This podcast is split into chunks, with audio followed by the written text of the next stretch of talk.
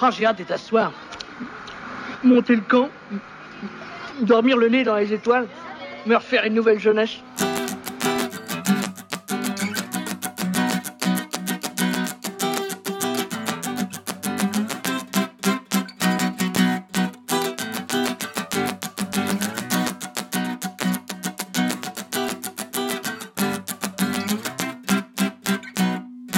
Piocasteuse, piocaster, et amis du scoutisme, bonjour nous sommes ravis de vous retrouver pour notre troisième émission Piocast. Aujourd'hui, nous allons faire un débat autour de sujets d'actualité, vous présenter une recette de cuisine, et comme dans l'épisode précédent, nous ferons un petit point d'ico. Et pour finir, nous découvrirons les origines du mouvement scout. Mais avant de commencer, si vous n'avez pas encore entendu notre premier épisode, n'hésitez pas à y jeter un coup d'œil afin de rencontrer les membres de la caravane, ainsi que l'épisode 2 pour découvrir un film culte du scoutisme. Et si vous êtes prêts, c'est parti Pour en apprendre un peu plus sur l'origine du scoutisme, laissons place à Baptiste. Ben Powell, ancien militaire, cherche à éduquer les jeunes garçons dans la nature pour préserver la paix.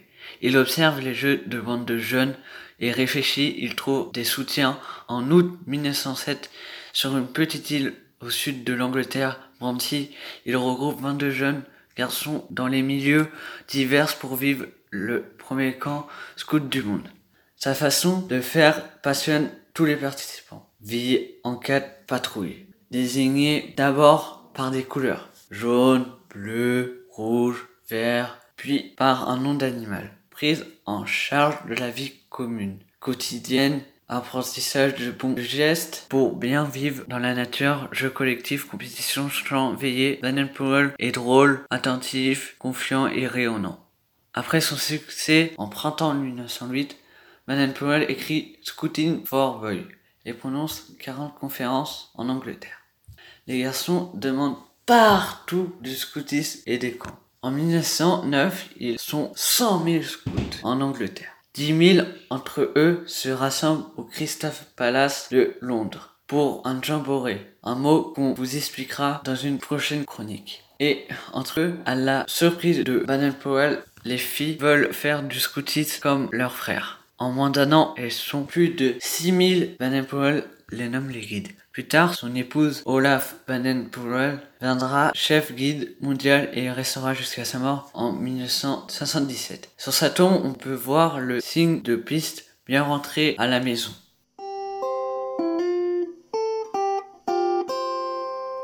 Merci Baptiste de nous avoir éclairé sur l'origine du scoutisme. Perso, j'ai appris plein de trucs, pas vous? Bon, et maintenant, Passons à une petite séance d'ICO. Pour vous familiariser avec le vocabulaire que nous utilisons souvent au scout, nous vous proposons d'écouter Titouan, qui va nous expliquer ce que signifient les mots trek et explo. Inunchuk, cairn, popote, caravane, tant de mots qui forment le vocabulaire scout. Mais qu'est-ce que c'est exactement? Que signifient ces mots? Bienvenue dans la chronique d'ICO qui vous explique toutes les ambiguïtés du langage scout. Aujourd'hui, je vais vous expliquer les mots trek et explo. Pour commencer, ces deux mots sont à peu près synonymes. Ils désignent tous les deux des randonnées en autonomie sur plusieurs jours. En fait, la principale différence, c'est la tranche d'âge à laquelle on les fait. L'explo, le surnom de l'exploration, se déroule chez les bleus, c'est-à-dire ceux qui ont entre 11 et 14 ans. Le vrai nom de leur branche, c'est les scouts et guides, mais comme ça ressemble trop au nom du mouvement, on préfère dire les bleus. L'explo se déroule sur deux jours, donc une nuit chez l'habitant, le plus souvent dans leur jardin, dans les fermes, des centres paroissiaux ou d'autres locaux scouts. Chaque équipe a un endroit différent. Donc, si vous avez écouté notre premier Piocast, vous savez que les filles et les garçons ne sont pas ensemble lors de cette partie du camp.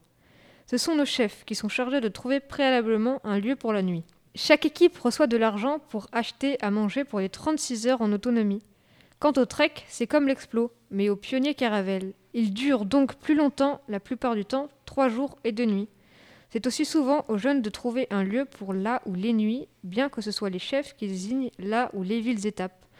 Contrairement aux plus jeunes, les piokas définissent eux-mêmes leur trajet. Tous ceux qui ont participé à une explo vous diront que ces jours font partie des meilleurs jours d'un camp. D'abord parce que pendant ce temps, ils sont libérés de leur chef. Ils vivent ensemble pendant 36 heures et font la rencontre de leur meilleur fou des révélations qui consolident les amitiés, des chants chantés à tue-tête. Mais ce temps permet aussi de prendre du temps pour soi et de se ressourcer et de réfléchir. En plus, on voit de très beaux paysages, on rencontre des personnes formidables. Un jour, une mamie qui nous sert de l'eau finit par nous raconter un bout de sa vie et nous confie qu'on l'a divertie. On fait des photos dont on se souvient, on se sent fier d'avoir résisté à tous ces kilomètres, à toutes ces épreuves. On se sent capable de beaucoup de choses en rentrant. On se sent fier et responsable. En plus, souvent, le lendemain, c'est le jour de la grasse mat, avec un petit brunch. En fait, même les imprévus les plus fous et pas les plus joyeux finissent par devenir d'excellents souvenirs. Une fois, on a marché sous le soleil pendant longtemps. Tout ça pour monter une montagne et la redescendre juste après. Une autre année, des gens nous ont suivis pendant qu'on attendait l'ouverture de la supérette. Ce jour-là, on a mangé à 16h et on est arrivé à 21h. Et même, il arrive que le pot de Nutella et la bouteille d'oasis s'ouvrent dans le sac et tachent toutes les affaires. Et bien sûr, il y a les nombreux détours, parce qu'on est perdu, on ne sait plus où on est. Nos pires galères sont presque les meilleurs moments. Pour conclure, je dirais que l'explo, c'est vraiment une explosion d'émotions, de souvenirs, de cloques et de courbatures, mais un moment qu'on attend tous et qu'on ne peut vivre qu'au scout. Je voulais vous donner un dernier petit conseil. Si un jour vous faites une explo, surtout n'oubliez ni votre casquette ni votre kawi, Prenez le minimum pour alléger votre sac, ayez de bonnes chaussures, assez d'énergie pour chanter et vos amis.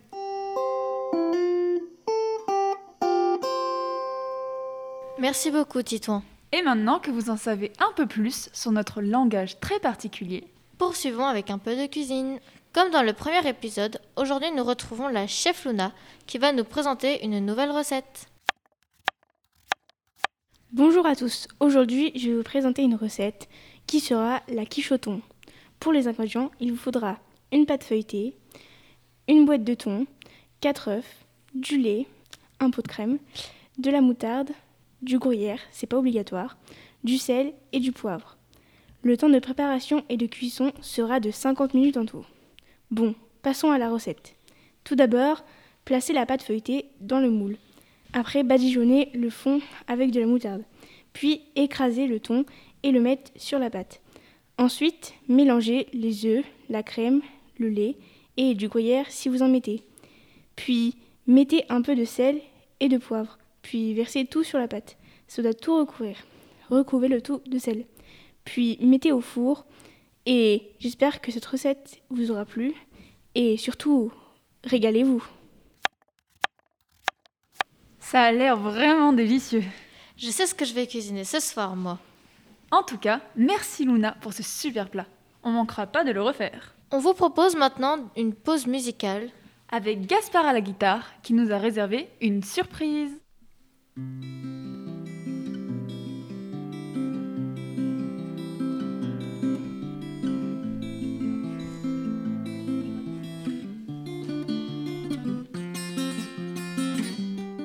boring.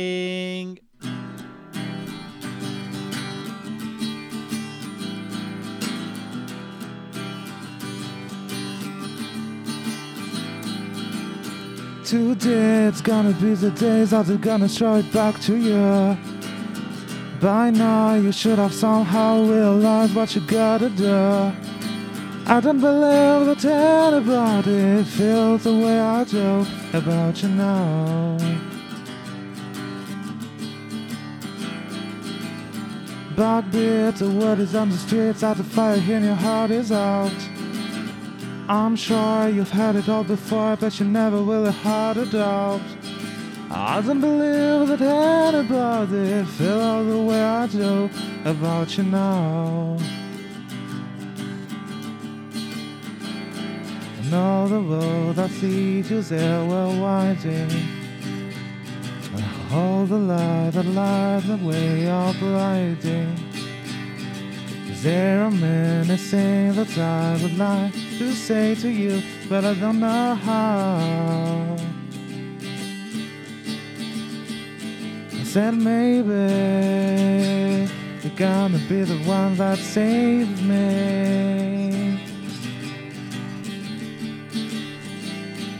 And after all, you're my wonderful.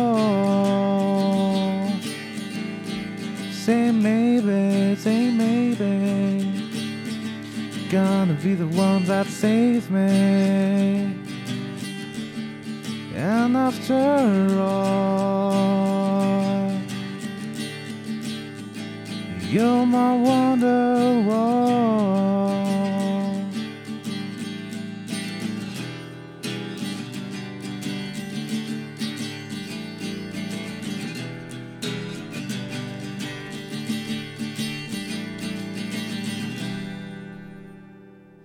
Pour clôturer notre émission, Nous allons enchaîner avec le débat sur des sujets d'actualité animé par notre chef Paou. Bon sang J'espère que c'est un dessin animé La face, encore ces stupides actualités Je déteste les actualités Alors, comme sur l'émission 2, je vous propose donc une revue de presse avec quelques petits sujets d'actualité que j'ai sélectionnés spécialement pour vous. Alors, est-ce que vous savez à quoi correspond le dernier samedi du mois de janvier C'est une journée mondiale, c'est Capu. C'est la journée de l'abolition de la viande. Donc, euh, Donc, euh, pour euh, inciter les gens à manger végétarien euh, ce jour-là. très bien. Donc, euh, ça, c'est quelque chose que tu savais ou c'est quelque chose que je t'ai appris cinq minutes avant l'émission? Autour de cette table, ici, il y a quelques, quelques VG où tu es la seule euh, Capucine? Je crois que je suis la seule. Et ouais, euh, alors, bah, Philibert, du coup, va falloir que tu prennes la parole. On va dire qu'on commence suite à de nombreuses réflexions euh, et euh, avec euh, bah, du coup les bonnes résolutions de l'année 2021, euh, je commence à, limiter. Du coup, je n'achète plus moi personnellement de viande, donc je mange de la viande uniquement quand je suis chez des gens. Alors, faut savoir qu'en moyenne, un Français consomme plus de 84 kilos de viande par an. Par rapport aux États-Unis, les États-Unis, c'est 124 kilos par an. Est-ce que, Capu, peut-être tu peux nous expliquer euh, la consommation de viande Forcément, ça a un impact écologique. euh, en termes d'élevage, en termes d'élevage, euh, il y a forcément un impact. Est-ce que tu peux nous expliquer un petit peu? Euh, bah, déjà, pour nourrir les animaux, euh, il faut de, bah, faut de l'eau pour faire pousser les, les légumes qui vont servir à les nourrir. Il faut récolter les légumes, il faut les planter, ça nécessite beaucoup de pesticides et de, bah, de, oui, de, de pétrole euh, pour faire marcher les tracteurs. Euh, après, pour les animaux, il bah, faut les nourrir, il faut les laver, donc là aussi, ça nécessite beaucoup d'eau. Et euh, regrouper plein d'animaux dans un si petit enclos, bah, ça produit forcément beaucoup de gaz, notamment les vaches qui, faut, qui produisent du méthane. Qui produisent du méthane, ouais, exactement. Et du coup, bah, ça participe, tout ça participe au réchauffement climatique. Mm. Alors après, ce méthane, en ce moment, il est recyclé. Il y a une alternative, mais est-ce que l'alternative vaut vraiment le, le coup ou est-ce qu'on pourrait peut-être tous limiter un petit peu notre consommation de viande? Bah, je pense que l'alternative est très efficace que si en plus on limite notre, co- notre consommation de viande. Alors, faut savoir qu'en camp, on a plutôt tendance à limiter au maximum la consommation de viande, justement parce que Scout et Guide de France a euh, comme credo le HALP, donc habiter autrement la planète. Ça inclut l'alimentation en vrac, ça, inclut la diminution de la consommation de viande, ça inclut d'autres habitudes alimentaires, moins de soja aussi, euh, parce que le soja est extrêmement polluant. Euh, on bannit l'huile de palme. Alors l'huile de palme, c'est encore un autre, un autre sujet, un autre débat. On aura sans doute l'occasion lors d'un autre débat dans Piocast pour euh, d'en discuter un petit peu. Mais euh, voilà, donc il y a cette journée. Cette année, c'était le 30 janvier, donc 2021, et c'était la journée mondiale de l'abolition de consommation de viande. Oui, Sonia. Alors, je trouve ça juste dommage qu'on n'en ait pas entendu parler plus que ça, parce que j'avoue que je viens juste de l'apprendre, que je n'étais pas du tout au courant de, bah, de cette journée. Et c'est dommage parce que c'est une, une, initiative euh, qui est assez intéressante. Donc, euh, bah, c'est dommage, il faudrait faire euh, plus passer le mot, parce que c'est important. Alors on passe à un autre sujet.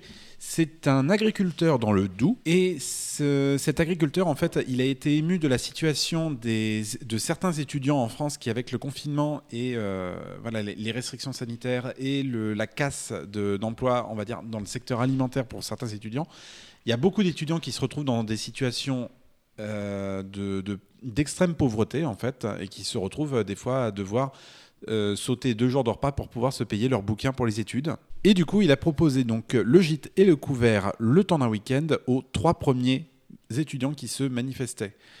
C'est une action solidaire. Moi, je trouve ça, je trouve ça assez stylé et euh, je, je sais pas qu'est-ce que ça vous évoque vous? Euh, moi, je trouve que c'est une bonne idée, euh, bah, un bon exemple de solidarité, comme il y en a eu dans le premier confinement. Et je trouve ça beau de voir que les gens sont prêts à aider d'autres gens qui sont en détresse. Et en plus, ça, fait, ça met en lumière la cause étudiante qui a été longtemps un petit peu délaissée par la plupart des, médias traditionnels. Et du coup, bah, en plus de, faire, de mettre la lumière sur le problème qu'ils vivent, ça a pu en aider trois d'entre eux. Et du coup, euh, je trouve que c'est une bonne idée.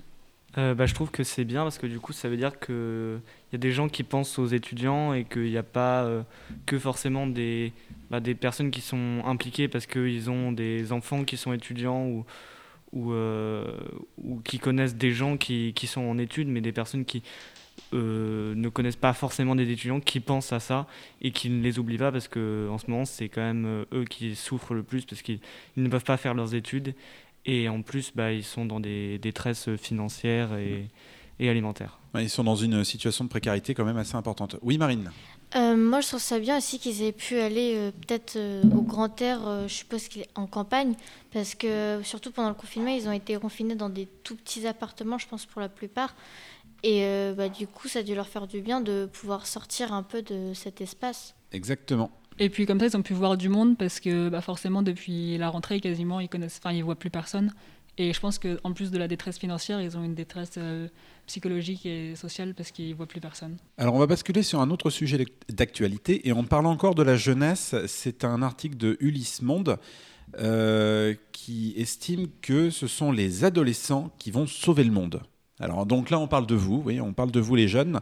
Euh, en fait tout simplement parce que vous, en fait vous êtes les premiers concernés déjà en fait euh, pour la sauvegarde de, la planète et de l'environnement. Et il se trouve qu'en fait c'est pratiquement votre catégorie d'âge. Bon, nous les chefs, on est encore à peu près dans les clous, mais c'est votre catégorie d'âge en fait qui représente le plus et le mieux euh, cette volonté de sauvegarder la planète. Et je pense notamment à Greta Thunberg, euh, que évidemment vous connaissez tous. Il y a un mouvement qui est en train de, se créer autour de la sauvegarde de l'environnement, et vous êtes en plein cœur de ce mouvement. Est-ce que vous avez quelque chose pour réagir là-dessus? Bah, tu as dit tout à l'heure qu'on était les premiers concernés, mais je pense que non, tous les gens qui, vivent, qui sont vivants depuis les 20 dernières années, il y a- ils voient déjà des conséquences du réchauffement climatique. Et on sera peut-être euh, dans le futur les plus impactés pour l'instant, mais on n'est pas les seuls et on n'est pas les premiers. Je pense que nous, avec notre regard d'adolescent, euh, parfois on peut euh, inciter nos parents, nos grands-parents et les gens autour de nous à, agir pour l'environnement. Et parfois, c'est plus facile, euh, en étant adolescent, d'influencer ses parents que les médias, peut-être, qui toucheront moins les adultes. Alors moi, je suis pas tout à fait d'accord avec ce que vient de dire Marine.